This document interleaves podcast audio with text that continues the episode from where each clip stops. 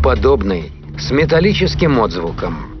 Такой звук издает пулемет ДШК при выстреле.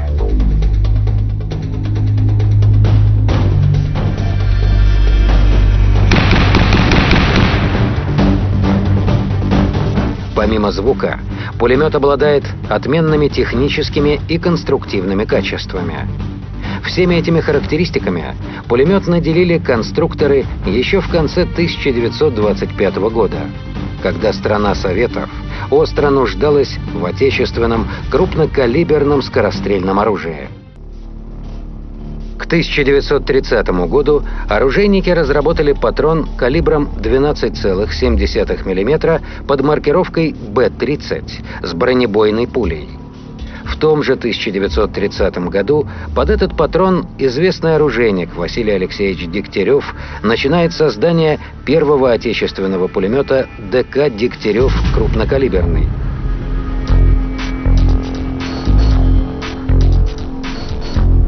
1932 года начинается мелкосерийное производство этих пулеметов. Новый пулемет Дегтярева конструировался как крупнокалиберный. Постепенно при конструировании заменялись деталь за деталью. И в конечном итоге получился совершенно новый пулемет. ДК имел питание из отъемных магазинов на 30 патронов. В автоматике пулемета использован принцип отвода пороховых газов через отверстие в стенке ствола. Газоотводный узел расположен под стволом. Темп стрельбы пулемета составлял 360 выстрелов в минуту. Спусковой механизм позволял вести только непрерывный огонь.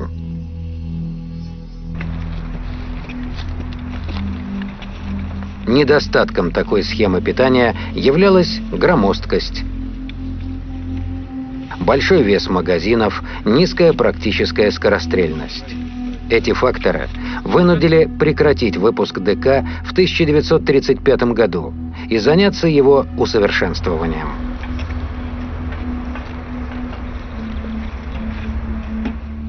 Модификацией пулемета занялся конструктор-оружейник Георгий Семенович Шпагин. Серьезной проблемой оставалась отработка системы питания пулемета – 1937 году Георгий Шпагин существенно доработал свой вариант ленточного приемника, создав барабанный механизм подачи металлической ленты остроумной конструкции. Приемник Шпагина приводился в движение от движущейся в процессе автоматической стрельбы рукоятки перезаряжания, поэтому не требовал существенной переделки системы самого пулемета.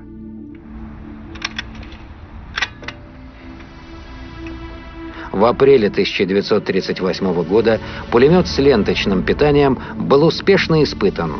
17 декабря выдержал полигонные испытания.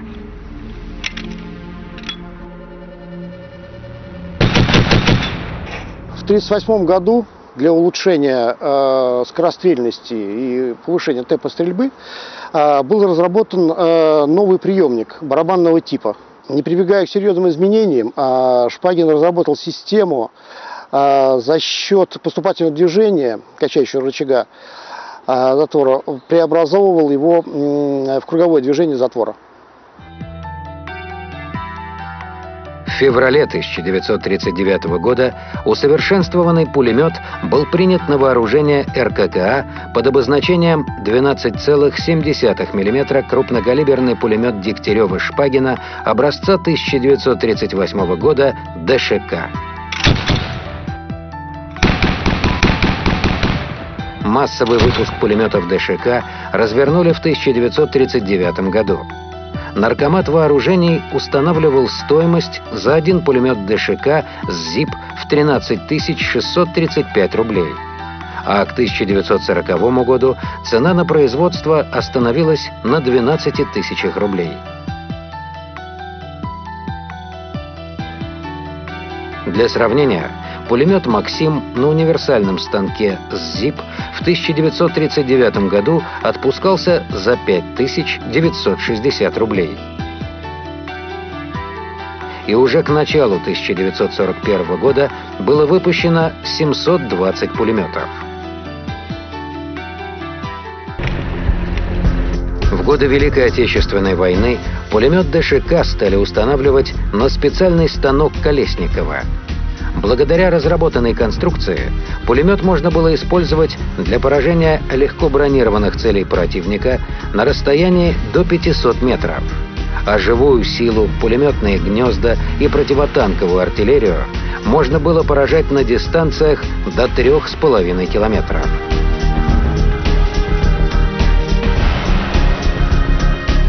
Стрельбу из ДШК можно было производить из положений лежа, сидя, с колена и стоя. Станок был снабжен броневым щитом, служившим расчету пулемета защитой от пуль и мелких осколков.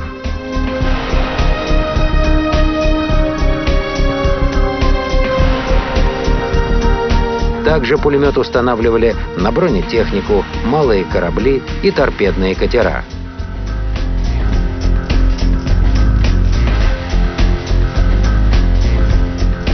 Колесный ход, бронещит, общая компоновка станка Колесникова заметно отразилась на весе. Вместе со щитом и наплечником вес всей конструкции пулемета составлял 132 килограмма. Расчет пулемета составлял 5 человек.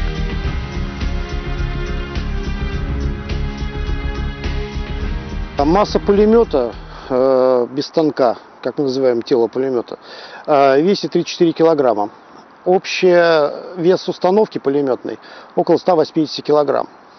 Для стрельбы по наземным целям на дальность до 3,5 э, тысяч метров был разработан откидной э, рамочный прицел – э, с мушкой на высокой стойке.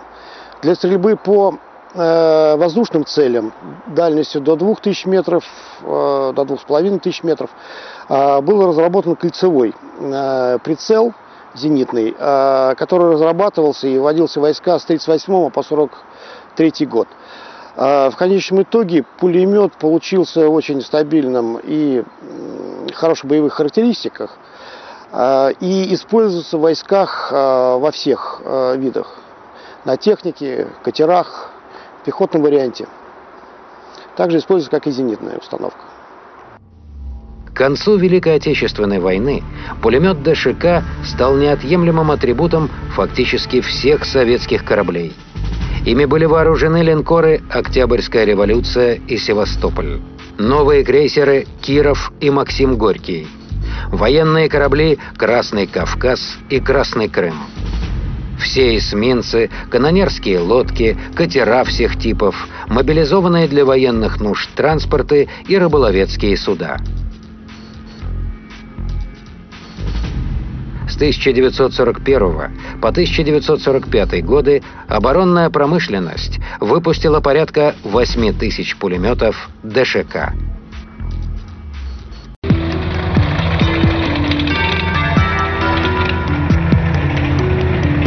Крупнокалиберный пулемет ДШК представляет собой автоматическое оружие, построенное на газоотводном принципе.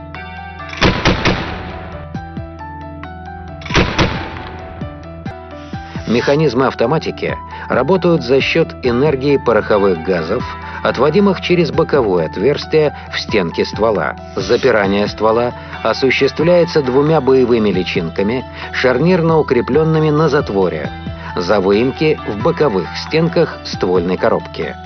Режим огня только автоматический. Ствол внутри имеет 8 нарезов прямоугольного сечения, вьющихся слева вверх направо для лучшего охлаждения. Также он оснащен дульным тормозом. Конструкцией пулемета предусмотрена возможность замены нагретого ствола на огневой позиции.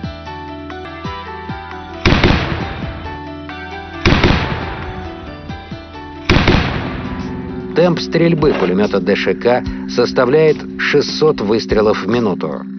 Питание осуществляется из нерассыпной металлической ленты. Подача ленты с левой стороны пулемета.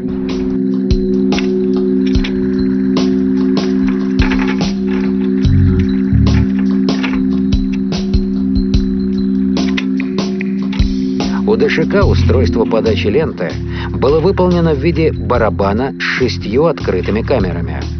Барабан при своем вращении подавал ленту и одновременно извлекал из нее патроны. Лента имела разомкнутые звенья. После прихода камеры барабана с патроном в нижнее положение патрон подавался в патронник затвором. Привод устройства подачи ленты осуществлялся расположенным с правой стороны рычага, качавшегося в вертикальной плоскости, когда на его нижнюю часть воздействовала рукоятка заряжания, жестко связанная с затворной рамой. В затыльнике ствольной коробки смонтированы пружинные буфера затвора и затворной рамы. Огонь велся из заднего шептала – для управления огнем использовались две рукоятки на затыльнике и спуск нажимного типа. Прицел рамочный. На станке также имелись крепления для зенитного ракурсного прицела.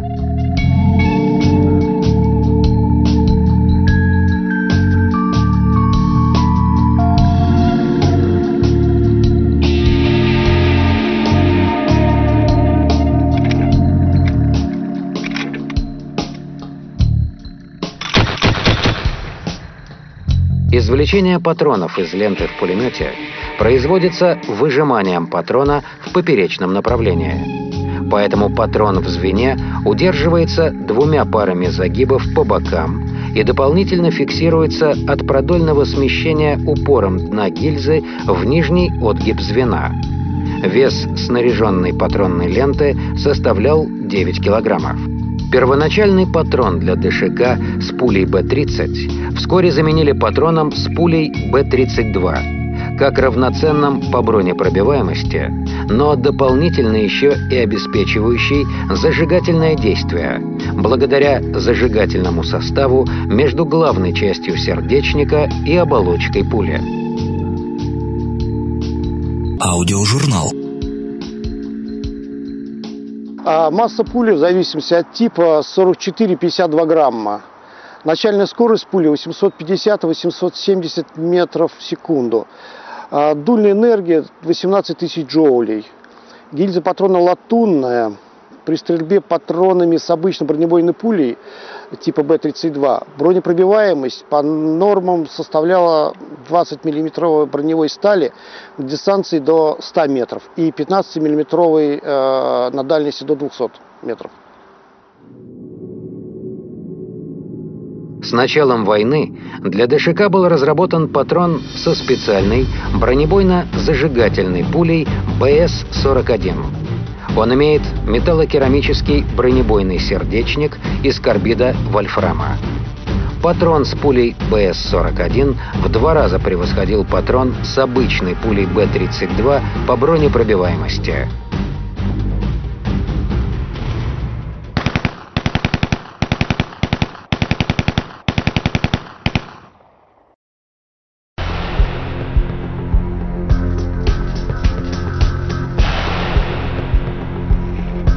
1946 году конструкторы Соколов и Коров модернизировали пулемет ДШК.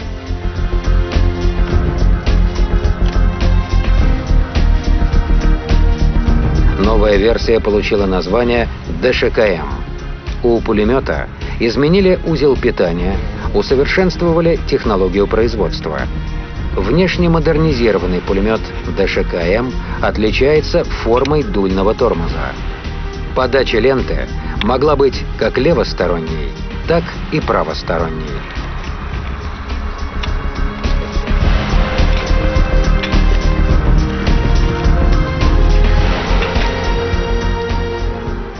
Новый механизм питания позволил использовать пулемет спаренный, в том числе и танковой пушкой, э, и с четверенной установках.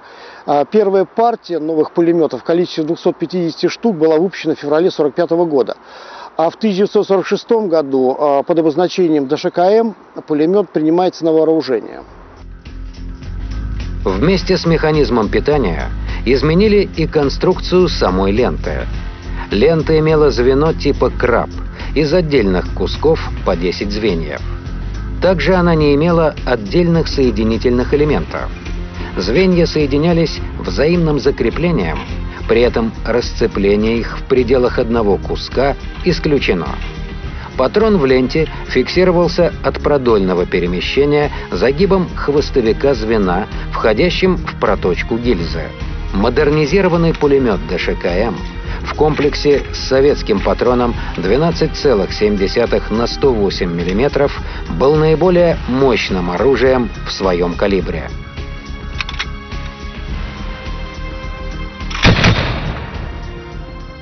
У пулемета ДШКМ барабанный механизм заменен на более компактный, ползунковый, также приводимый в действие аналогичным рычагом, связанным с рукояткой заряжания. Патрон извлекался из ленты вниз и затем напрямую подавался в патронник. Разборка пулемета. Снятый со станка пулемет разбирается в следующем порядке. Первое. Отделяется затыльник вверх при вынутой разрезной чеке. Второе. Вывинчиваются амортизаторы. Третье. Отделяется фигурный рычаг при вынутой его оси. Четвертое. Отделяется коробка спускового механизма от ствольной коробки. Пятое. Разбирается спусковой механизм. Шестое. Отделяется приемник. Седьмое. Разбирается приемник. Восьмое. Отделяется затворная рама с затвором. Девятое. Отделяется затвор от затворной рамы и разбирается. Десятое. Отделяется от затворной рамы шток с возвратно-боевой пружиной. Одиннадцатое. Отделяется ствол от ствольной коробки при вынутом замыкателе. Двенадцатое. Отделяется газовый регулятор. Сборка пулемета производится в обратном порядке. Для того, чтобы зарядить пулемет, необходимо произвести следующие действия. Открыть крышку приемника при нажатой на ней защелке. Отвести вправо направляющую планку патронной ленты.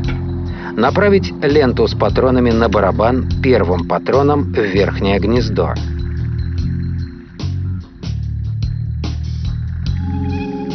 Продернуть ленту за конец вместе с барабаном до отказа вправо. Закрыть крышку приемника на защелку. Снять пулемет с предохранителя. И, вставляя патрон в рукоятку перезаряжания, отвести назад до постановки затворной рамы на шептало. При передергивании ленты барабан под действием ленты проворачивается, а извлекатель патронов – встает против приемного окна ствольной коробки и удерживается фиксатором.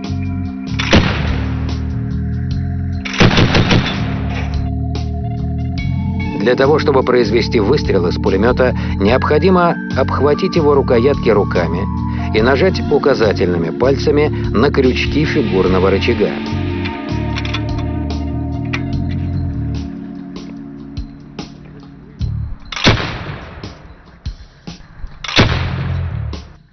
После этого фигурный рычаг под действием пальцев разворачивается вокруг своей оси и воздействует своей спицей на спусковой рычаг. Спусковой рычаг под действием спицы фигурного рычага задним плечом поднимается вверх. Его головка утапливает шептало и освобождает затворную раму.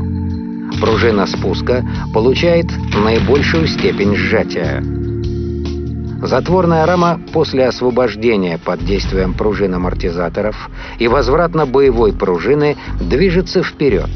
Рукояткой перезаряжания воздействует на передний рог вилки рычага подавателя, поворачивает его, продвигает ударник вперед до упора его передними скосами утолщенной части во внутренние выступы боевых упоров, толкает вперед затвор и газовый поршень. Затвор, двигаясь вперед под действием затворной рамы, своим досылателем захватывает за закраину гильзу и посылает патрон вперед. И происходит выстрел.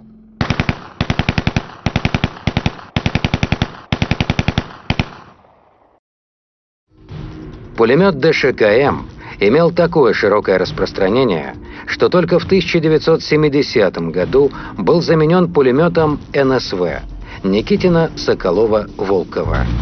Но снят с производства не значит, что снят с вооружения. Пулемет ДШКМ продолжал оставаться в строю.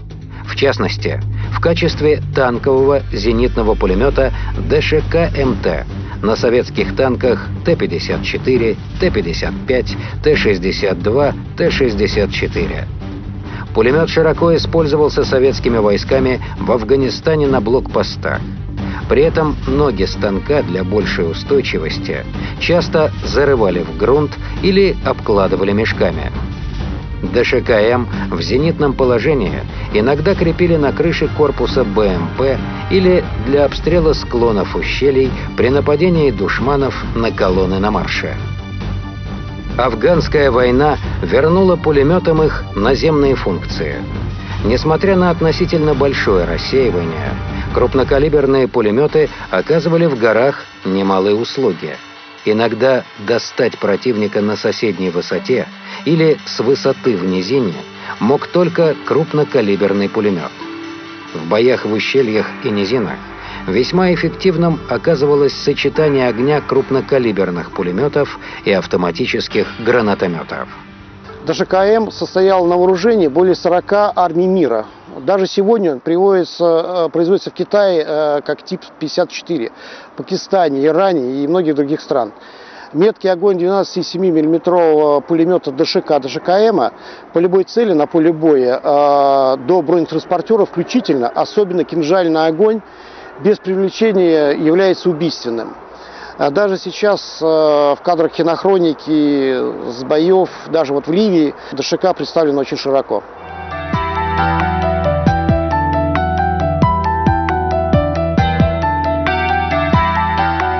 Всего существует два образца 12,7 мм пулеметов, которые стали известными во всем мире. Это советский пулемет Дегтярева-Шпагина ДШК, под советский патрон 12,7 на 108 и американский пулемет Браунинга М2 под американский патрон 12,7 на 99. Отечественный патрон ДШК превосходит американский патрон Браунинга по массе пули, объему гильзы, величине заряда, подульной энергии и бронебойному действию пули. Настоящее время в вооруженных силах России пулеметы ДШК и ДШКМ практически полностью заменены пулеметом «Утес», как более совершенным и современным.